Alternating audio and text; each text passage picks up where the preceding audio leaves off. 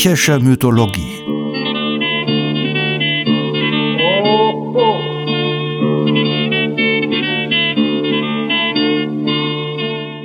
Helgas nützlicher Podcast.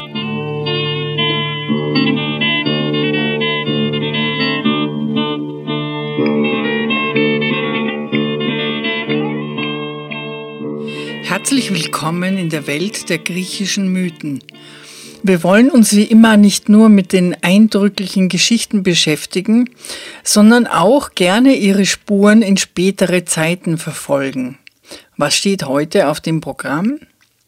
Wir beschäftigen uns mit dem Thema Gesundheit, genauer gesagt mit dem griechischen Gott der Heilkunst, Asklepios.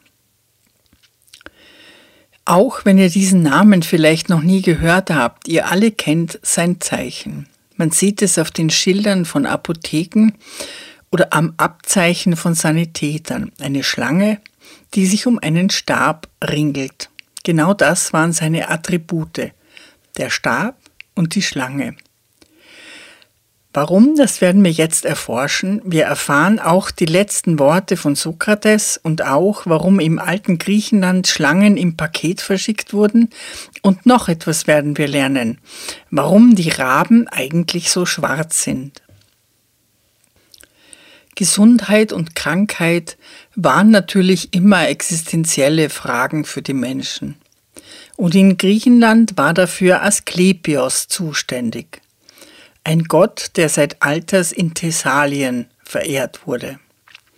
Als von den ersten griechischen Schriftstellern versucht wurde, die alten Geschichten von den Göttern halbwegs in ein System zu bringen, hat man Asklepios dann wohl kurzerhand in den Kreis der olympischen Götter aufgenommen und er wurde zum Sohn des Apoll. Das hat ja auch was für sich, denn Apoll war der Gott des Lichts und der Kunst und das passt ja gut zu Heil und Heilung. Zur Vaterschaft Apolls gibt es folgende Geschichte. Apoll ist der Sohn von Zeus, also ist Asklepios ein Enkel des höchsten Gottes. Seine Mutter war eine wunderschöne Königstochter, genannt Koronis, eben aus Thessalien, und Apoll schwängerte sie. Damit er ihrer Tugend sicher sein konnte, ließ er sie von einem Raben bewachen. Und zwar waren die Raben damals mit einem blitzend weißen Gefieder versehen. Koronis liebte aber nicht Apoll, sondern wurde ihm mit Ischis untreu. Allerdings wurde auch erzählt, dass Koronis mit Ischis in einer rechtmäßigen Ehe lebte. Das würde heißen, dass Apoll der Eindringling war und im Unrecht. Aber gegen die Götter ziehen die Menschen in den griechischen Mythen gemeinhin immer den kürzeren.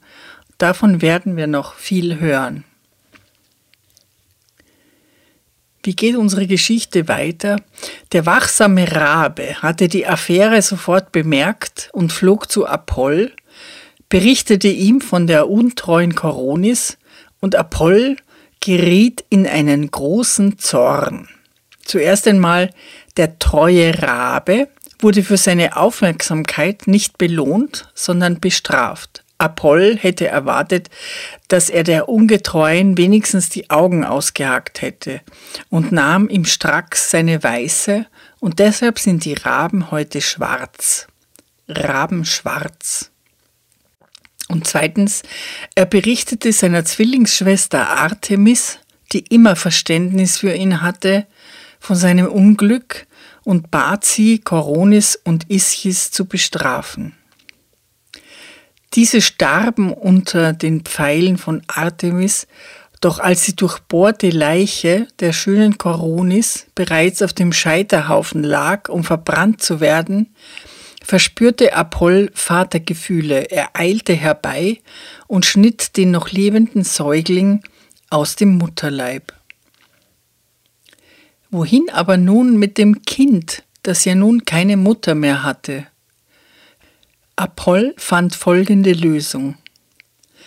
Er gab das Kind zu dem gütigen und weisen Kentauren Chiron zur Pflege, der abseits vom Gewimmel der Götter und Menschen in der Natur lebte. Wenngleich Asklepios mit seinen leiblichen Eltern kein Glück hatte, von Chiron lernte er nicht nur Güte und Weisheit, sondern Chiron unterwies ihn vor allem in der Heilkunst. Asklepios wurde der unübertroffene Arzt, aber nicht nur deshalb, weil Chiron ein fähiger Lehrer war. Auch eine Göttin trug etwas bei, und zwar die kluge Athene. Sie beschenkte ihn mit dem Blut der Medusa, einem ihrer Opfer, davon hören wir in einer anderen Folge, aber jedenfalls war das Blut wundertätig und heilkräftig, und das Leben der Medusa wirkte in dem Blut weiter, und Asklepios konnte damit viel Gutes stiften. Im Folgenden einige Zeilen aus einem Gedicht, das sich dankbar an den Heilergott wendet. Pindar hat das Gedicht geschrieben, ein griechischer Dichter, der um 500 vor Christus lebte. Wir können daraus sehen, wie vielseitig Asklepios war, dass er sowohl mit Zauberspruch, mit Chirurgie mit äußerlichen und innerlichen Medikamenten half. Alle nun, die kamen, leidend an selbstentstandenen Geschwüren, oder von grauem Erz die Glieder verwundet, oder von fern von dem Felsstein getroffen oder von Sommerhitze ermattet oder vom Winter. Jeden befreit er und führt einen jeden aus andersartigem Schmerz, die mit sanftem Zauberspruch umsorgend, die mit erquickendem Trank oder den Gliedern umbindend allseits Heilmittel, die aber macht er durch Schneiden gesund. Asklepios Zeichen als Arzt und Gott waren Stab und Schlange, eben der berühmte Eskulap-Stab, den wir auch heute als Zunftzeichen der Ärzte und Pharmazeuten finden. Bei den antiken Darstellungen handelt es sich um einen Holzstab oder auch oft um einen Ast mit Blättern, um den sich eine Schlange windet. Der Stab verbindet symbolisch die Erde mit dem Himmel. Man könnte ihn aber auch als eine Art Zepter deuten, ein herrschaftliches oder göttliches Symbol. Bei den antiken Statuen hält Asklepios den Stab aber nicht wie ein Herrscher oder ein Zauberer, sondern er stützt sich eher darauf wie ein Wanderer. Ein Wanderstab rückt ihn aber eher in menschliche Nähe, wie überhaupt seine Statuen in volksnah zeigen, wie einen Mann auf dem Marktplatz mit losem Philosophenmantel. Die Schlange ist vielleicht eher überraschend als Symbol der Heilkunst. Ist sie doch eher unheimlich, angsteinflößend und ihr Biss kann tödlich sein.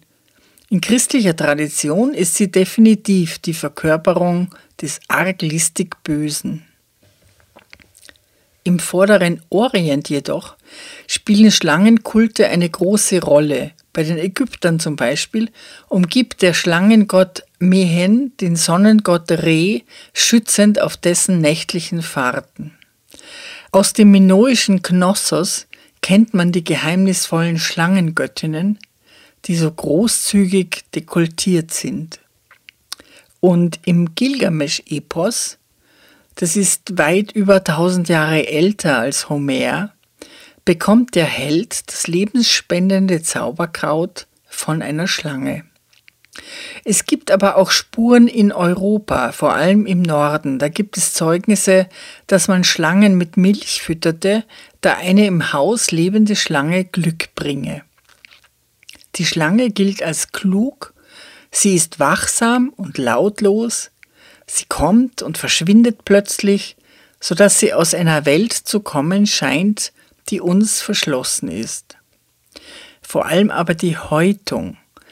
Schlangen werfen, wenn sie aus ihrer Haut herausgewachsen sind, die Haut ab und der Körper, der zum Vorschein kommt, ist kräftiger und glänzender und daher wurde sie für unsterblich gehalten. Und das machte sie zum Symbol der Mediziner. Wie kam Asklepios zu der Schlange? Die Geschichte wird von den antiken Dichtern in abweichenden Versionen erzählt, aber das Grundgerüst bleibt gleich. Der mächtige König Minos von Kreta trauerte um seinen Sohn, der beim Ballspielen in ein Honigfass gefallen und ums Leben gekommen war. Weil sich Minos mit dem Tod nicht abfinden wollte, sperrte er den für seine Heilungserfolge berühmten Asklepios in das Grabmal seines Sohnes mit ein und wollte ihn so zwingen, seinen Sohn wieder lebendig zu machen. Ähnlich wie der König in Rumpelstilzchen, der dachte, er könne die Müllerstochter mit Zwang dahin bringen, Stroh zu Gold zu spinnen. Wie der Müllerstochter das Rumpelstilzchen half, so half Asklepios eine Schlange. Asklepios dachte nach, wie er den Tod besiegen könnte, da sah er, wie sich dem Leichnam des Kindes eine Schlange näherte. Asklepios erschlug die Schlange mit seinem Stab, da kam aus der Finsternis eine zweite Schlange mit einem Blatt im Maul legte dies der toten Schlange auf den Kopf, die daraufhin wieder lebendig wurde, und beide schlängelten sich eilig davon. Nachdenklich hielt Asklepios das zurückgelassene Blatt in Händen und beschloss, es an dem Knaben auszuprobieren. Er legte das Blatt auf seinen Kopf, und schon sprang das Kind munter auf, von seiner Grabesstelle. Asklepios Kunst konnte ihn aber nicht vor seinem eigenen Ende bewahren. Es wurde erzählt, dass auch er für die Hybris, den Hochmut, die Anmaßung, das, was die Götter zumindest in Griechenland am wenigsten ertragen bei den Menschen, bestraft wurde. Hierfür werden wir noch viele Beispiele kennenlernen. Als Asklepios die Fähigkeit erlangt hatte, selbst Tote wieder ins Leben zu bringen, beschwerte sich Hades, der Gott der Toten, bei seinem Bruder Zeus. Er hatte nämlich beobachtet, dass die Untertanen in seinem Reich immer weniger wurden. Zeus schritt ein und tötete seinen Enkel und Menschenfreund mit einem gezielten Blitzschlag. Allerdings milderte er die Strafe ab, denn er versetzte Asklepios an den Sternenhimmel, wo er auf ewig im Sternbild des Schlangenträgers strahlt. Aber zurück zum Leben des Asklepios. Asklepios hatte zwei Söhne und Homer erzählt, wie die beiden als Ärzte in den Kämpfen vor Troja die verwundeten und kranken griechischen Kriegshelden versorgten. Asklepios hatte aber auch Töchter. Und die wichtigste ist Hygieia, die Göttin der Gesundheit. Und wie ihr schon erratet, hängt unser Wort Hygiene mit dem Namen dieser Göttin zusammen. Die Nachkommen wurden immer zahlreicher und ihr Geschlecht nannte sich Asklepiaden. Diese Asklepiaden, die sich nun historisch einordnen lassen, bewahrten sein Erbe, gründeten bedeutende Arztschulen und fungierten in seinen Heiligtümern als Priester und Ärzte. Besonders von einem dieser Asklepiaden wollen wir noch erzählen. Nach eigenem Zeugnis ein Nachkomme in der 18. Generation, das war der berühmte Arzt Hippokrates. Er wurde auf der Insel Kos 460 vor Christus geboren und auf Kos kann man nicht nur die Reste eines weitläufigen Krankenhauses oder eher einer Kuranstalt bewundern, deren Ursprünge in die Zeit von Hippokrates reichen, sondern auch eine uralte, eindrucksvolle Platane, Sie hat einen Stammdurchmesser von rund fünf Metern und hat sicher ein beträchtliches Alter. Naja, vielleicht hat ja Hippokrates tatsächlich diesen Baum gepflanzt. Jedenfalls eine schöne Vorstellung. Hippokrates ist bekannt durch den gleichnamigen Eid, der den Arzt zu einem strengen Ethos verpflichtet und dessen Kategorien unser Denken über Medizin immer noch prägen, wie die Genfer Deklaration des Weltärztebundes zeigt, die quasi eine Neufassung des antiken Eides ist. Dieser hippokratische Eid beinhaltet die Verpflichtung, niemals gegen das Interesse des Kranken zu handeln, das Verbot, seine Hilflosigkeit auszunützen, vor allem auch sexuell. Der Eid enthält auch die ärztliche Schweigepflicht. Man wünscht, andere Berufe hätten einen ebenso hohen ethischen Standard, zum Beispiel alle Berufe, die mit Geld zu tun haben. Hippokrates war vielseitig gebildet, wozu auch seine vielen und weiten Reisen beitragen. Es wird erzählt, dass er eine Stadt von einer Epidemie folgendermaßen befreite. Er beobachtete alles auf den Straßen und bemerkte, dass alle Bevölkerungsgruppen, arm und reich, jung und alt, getroffen wurden. Es gab aber eine Ausnahme. Die Schmiede waren alle gesund. Daraus schloss Hippokrates, dass das Feuer sie bewahrte und ließ überall Scheiterhaufen abbrennen und die Krankheit verschwand mit der Feuerhitze. Man weiß es nicht genau, was für eine Krankheit da wie geheilt wurde. Bezeichnend ist aber, dass Hippokrates aus der Beobachtung seine Schlüsse zog. Er gilt als Begründer der Medizin, als Erfahrungswissenschaft. Von ihm ist das wahrlich aktuelle Zitat überliefert die Wissenschaft führt zum Wissen, die Einbildung zum Nichtwissen. Er verfügte aber auch scheint's über Humor, denn es wird ihm auch folgender Ausspruch zugeschrieben. Ein gutes Heilmittel ist manchmal auch nichts anzuwenden. Er behandelte die ärztliche Kunst nicht als Geheimnissammlung, die von Priestergeneration zu Priestergeneration gewinnbringend weitergegeben wurde. Er tauschte sich aus und diskutierte genau wie ein heutiger medizinischer Wissenschaftler, der sich bei der Veröffentlichung einer Studie erst der Kritik der Kollegen unterziehen muss, ehe sein Werk als wissenschaftlich anerkannt wird. Zwar würde seine Vier-Säfte-Theorie heute keinem Peer-Review-Verfahren mehr standhalten, aber nach Studium der in seinem Namen überlieferten Schriften ist man durchaus beeindruckt. Hippokrates stellt ärztliches Handeln über priesterlichen Hokuspokus. Er behandelt den Kranken ganzheitlich, er sieht Seele und Körper zusammen, plädiert für Bewegung und gesunde Ernährung, verlangt saubere Anamnesen, also die Krankheit nicht isoliert, sondern im Zusammenhang der gesamten Geschichte eines Kranken zu sehen und fordert die Kranken auf, an ihrer Heilung selbst tätig mitzuwirken. Fleißige Gelehrte haben 344 Kultstätten des Asklepios in ganz Griechenland gezählt. In Epidauros auf der Peloponnes kann man die Reste der größten und wichtigsten bewundern. Ein landschaftlich sehr reizvolles Areal, wo man weder geboren werden noch sterben durfte. Es verfügte über ein großzügiges Gästehaus mit Platz für 200 Hilfesuchende, abgeteilt nach Schwere der Krankheiten. Es gab Sportplätze, Bäder, Spazierwege, Rastplätze, ein Areal für Kranke, die kostenlos behandelt wurden und natürlich Tempel. Der wichtigste war der Asklepios geweihte. In diesem Tempel befand sich die wohl sehr beeindruckende Statue aus Gold und Elfenbein.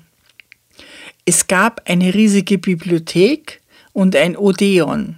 Ein Odeon war eine Art Kleinkunstbühne, in dem Vorträge, Musik oder Lyrik vorgetragen wurde, aber auch Versammlungen oder Diskussionen stattfanden. Und natürlich gab es in Epidauros das weltberühmte Theater, mit der fantastischen Akustik, das unvorstellbare 14.000 Zuschauer fasste. Zum Vergleich, in der Wiener Staatsoper können 1700 Zuschauer sitzen. Kunst, Besinnung und Geselligkeit spielten also eine große Rolle im Heilungsprozess. Im Zentrum aber stand der Heilschlaf, Enquimesis. Dieser Tempelschlaf ist aus der Mode gekommen, aber die Idee finde ich bestechend.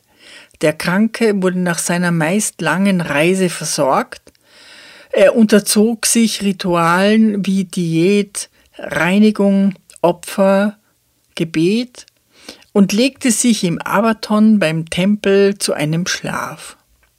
Am nächsten Tag erzählte er dem Arzt seine Träume, und egal wovon er geträumt hatte, ob ihm Asklepios erschienen war oder eine Schlange oder sein Nachbar, der Arzt zimmerte aus dem Traum eine passende Therapie, aber das Wesentliche finde ich im Dialog mit dem Patienten.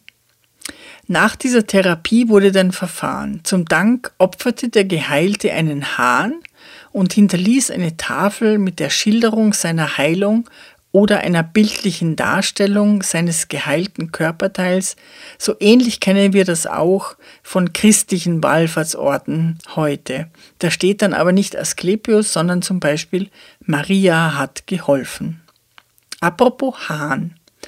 Platon schildert in seinem Bericht über den Tod des Sokrates, dass er sich Sorgen machte, weil er noch Schulden hatte bei der Medizin. Seine letzten Worte waren an seine Schüler gerichtet. Kriton, wir schulden dem Asklepios einen Hahn. Opfere ihm den und versäume es nicht. Der Asklepios-Kult war so berühmt und heilsam, dass er sich auch ins Ausland verbreitete und auch Rom ihn an sich zog, nachdem 293 vor Christus die sibyllinischen Bücher das empfohlen hatten. Wo immer ein Tochterheiligtum gegründet werden sollte, durften auch die Schlangen des Asklepios nicht fehlen. Diese besonders großen und ungiftigen Exemplare wurden in Epidauros gezähmt, gehalten, gefüttert und umsorgt, und einige von ihnen wurden dann jeweils gut verpackt, zu Wasser und zu Land verschickt, um der neuen Wirkungsstätte des Heilgottes Glück und Segen zu bringen. Damit enden wir die Geschichte von Asklepios. Wir konnten verfolgen, wie sich Kultur entwickelt und was eine in grauer mythischer Vorzeit lokal verehrte Gottheit mit uns heute zu tun hat. Asklepios hat zwei Väter, den zornigen Gott in Form von Apoll und dessen Vater Zeus, denen Mord ein probates Mittel ist. Apoll tötet die Mutter von Asklepios, Koronis, und Zeus, dessen Blitze locker sitzen, erschlägt ihn selbst. Asklepios wird behandelt wie ein ungezogenes Kind, das für seine Unbotmäßigkeit Tote aufzuerwecken bestraft wird.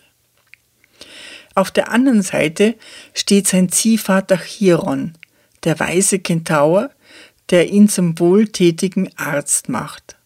Asklepios wird einer der beliebtesten Götter, der Herr der wirkungsmächtigen Heilstätten, die ja natürlich auch gesellschaftliche Zentren der Kommunikation waren. Homer schon hatte Asklepios Söhne zu Helden vor Troja gemacht, was sie in einen semi-geschichtlichen Zusammenhang rückt, und der historische Hippokrates beruft sich auf Asklepios als Ahnherrn und begründet eine wissenschaftliche Medizin, die humane Werte in den Mittelpunkt stellt und errichtet so dem weisen und gütigen Chiron, seinem mythischen Urahn, ein Denkmal. Zum Abschluss unserer Folge über Asklepios noch eine Erzählung, und zwar steht sie in der Grimmschen Märchensammlung. Die Parallelen werdet ihr unschwer erkennen. Erstaunlich finde ich die ambivalente Bewertung des Todes. In der Verzweiflung ist er willkommen als gerechter Gleichmacher im Glück, wenn der Genuss des Lebens mit der Königstochter bevorsteht, ist der Tod der grausame Feind.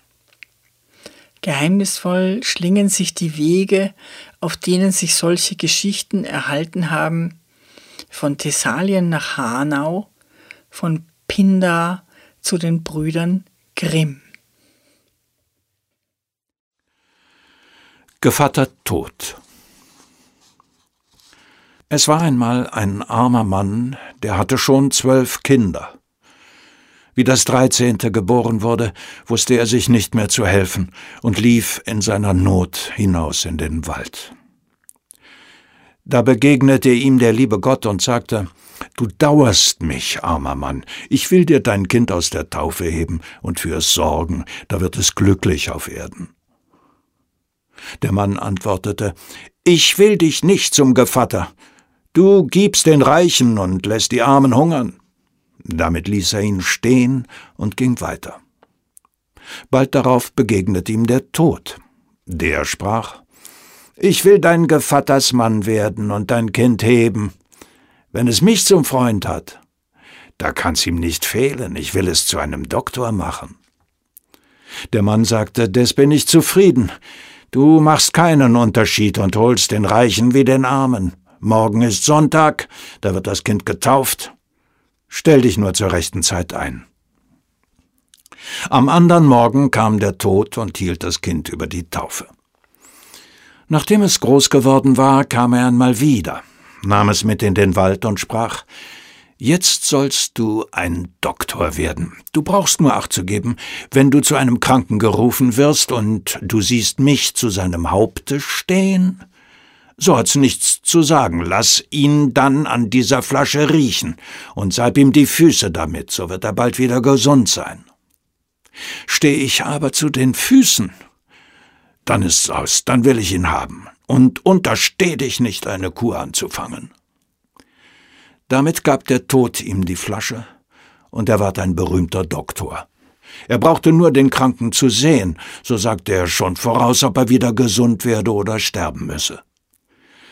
Einmal ward er zum König gerufen, und wie er eintrat, sah er den Tod zu den Füßen des Königs stehen, und da konnte seine Flasche nichts mehr helfen. Doch fiel ihm ein, er wollte den Tod betrügen, packte also den König an und legte ihn verkehrt, so dass der Tod an seinem Haupte zu stehen kam. Es glückte und der König wurde gesund. Wie der Doktor aber wieder zu Hause war, kam der Tod zu ihm, machte ihm böse, grimmige Gesichter und sagte, wenn du dich noch einmal unterstehst, mich zu betrügen, so dreh ich dir den Hals um. Bald danach war des Königs schöne Tochter krank. Niemand auf der Welt konnte ihr helfen. Der König weinte Tag und Nacht. Endlich ließ er bekannt machen, wer sie kurieren könne, der solle sie zur Belohnung haben. Da kam der Doktor und sah den Tod zu den Füßen der Prinzessin stehen, doch weil er vor ihrer Schönheit ganz in Erstaunen war, vergaß er alle Warnung, drehte sie herum und ließ sie an der heilenden Flasche riechen und salbte ihr die Fußsohlen aus. Kaum war er wieder zu Haus, da stand der Tod mit einem entsetzlichen Gesicht vor ihm, und packte ihn und trug ihn in eine unterirdische Höhle, worin viele tausend Lichter brannten. Siehst du, sagte der Tod, das sind alle Lebende, und hier das Licht, das nur noch ein wenig brennt und gleich auslöschen will. Das ist dein Leben. Hüt dich. Das Stückchen fiel und verlosch. Da sank der Arzt um und war nun selbst in die Hand des Todes gefallen.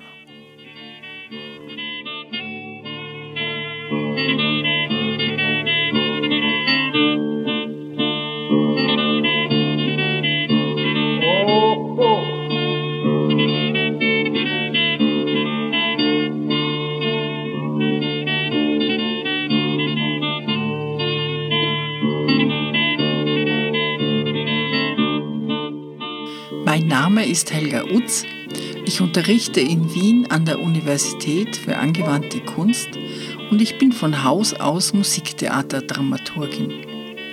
Meine Studien im Bereich der Mythologie und das Interesse daran rühren sicherlich von der Oper her. Jedes Mal, wenn man über einen Stoff oder eine Konstellation am Theater erforscht, stößt man auf die Antike.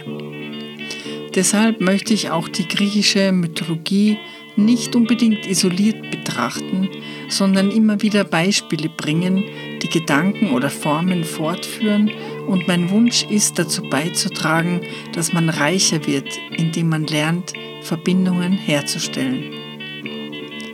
Die Musik stammt von Kostas Bezos, geboren 1905 in einem kleinen Dorf in der Nähe von Korinth, einem politischen Journalisten, Cartoonisten und begnadeten Musiker. Bezos starb 1943 unter der deutschen Besatzung an Tuberkulose. Die Aufnahme von Kostas Bezos und seiner Gruppe entstand 1930 für Schellack in Athen. Ich bedanke mich bei Art Feder in Darmstadt, der die Texte so schön einspricht, und bei Patrick Bischei und Michael Erhardt, die ihn aufnehmen, sowie bei Jörg Behrens in Hamburg, der unseren Podcast daraus herstellt. Ich freue mich, wenn ihr unseren Podcast abonniert und weiterempfehlt und wir uns bald wieder hören. Eure Helga Utz. Ένα από πήρε από πίσω τη στρατόνα Βαρέσαν μα βαρέσαν μάγκα στην υπόγα Ρε να ποπί, ρε να ποπί, σωστή κατώνα Βαρέ μα βαρέ μα κατοίκη πόγα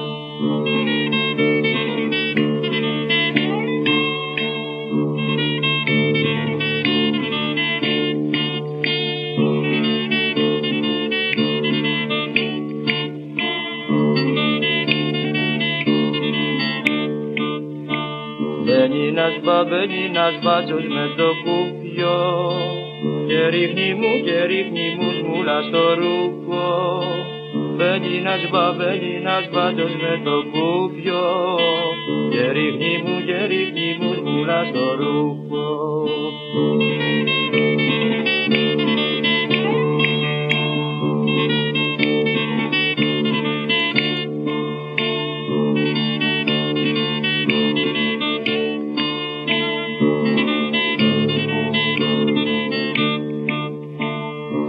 κατρακί και κατρακύλισε το πέσι Μαδρίνιωνα, μαδρίνιωνα αργύλε στη μέση. Και κατρακί και κατρακύλισε το πέσι Μαδρίνιωνα, μαδρίνιωνα αργύλε στη μέση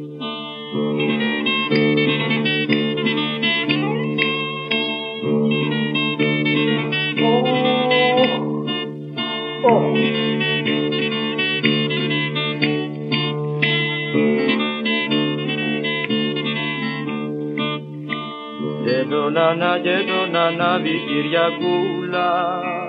Ρε που τα γύρα και τσιγαριές στη ζούλα και τον ανά και τον ανάβει Κυριακούλα. Ρε που τα λίρα και τσιγαριές στη ζούλα